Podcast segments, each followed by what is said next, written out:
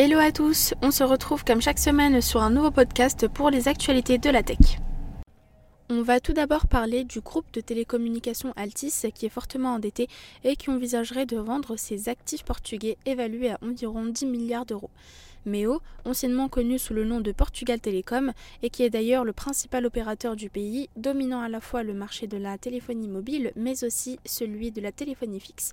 Le groupe dirigé par Xavier Niel semble être un candidat idéal pour cette acquisition, mais la question qui se pose, Iliad, principal concurrent du groupe Altis, sauverait-il la notoriété de ce dernier en crise?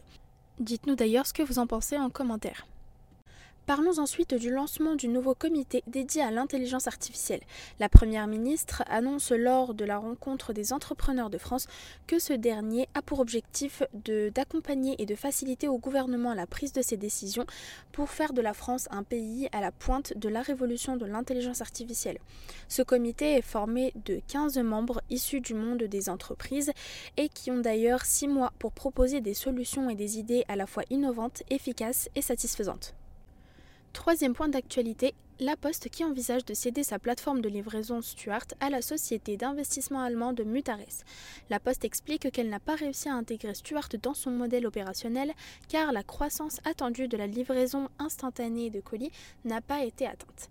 Mutares se prévoit que la transaction soit finalisée d'ici la fin de l'année 2023 et bien sûr sous réserve de l'approbation nécessaire et en raison des pertes accumulées depuis l'acquisition, cette cession intervient après une provision de 134 millions d'euros pour Stuart dans les comptes de la Poste au premier semestre.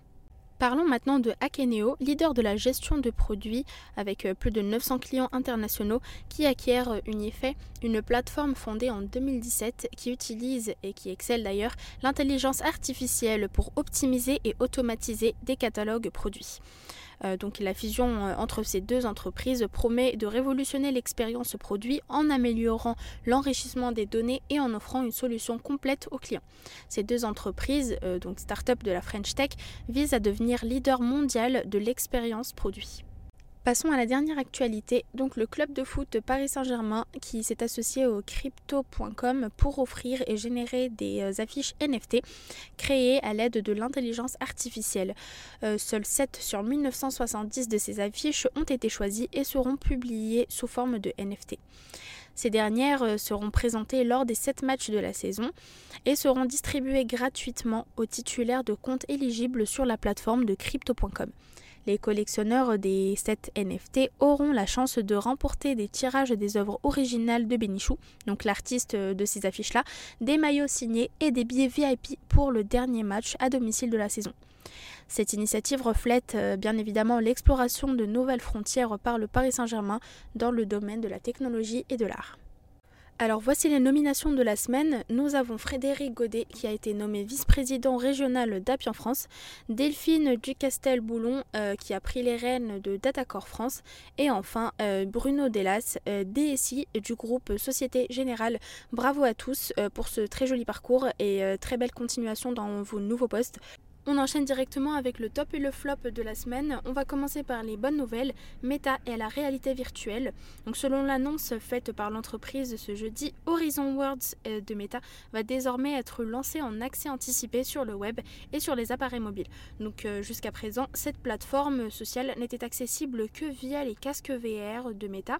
Maintenant, il est possible d'utiliser l'application Android MetaQuest pour accéder à la plateforme et dans quelques semaines, une version iOS sera également accessible. En ce qui concerne le flop, sur la planète Apple, le 22 septembre sera marqué par le lancement mondial de l'iPhone 15, mais aussi par une grève des employés français des Apple Stores. Quatre syndicats, à savoir la CGT Apple Retail, la CFDT Pomme Air, l'UNSA Apple Retail et le CIDRE, ont programmé deux journées de mobilisation nationale pour vendredi et samedi. Cette décision revient euh, à la suite de négociations infructueuses engagées il y a plusieurs mois avec euh, la la branche française de la multinationale californienne. Les boutiques seront donc fermées et les salariés vont tous manifester sous l'autorisation de la préfecture.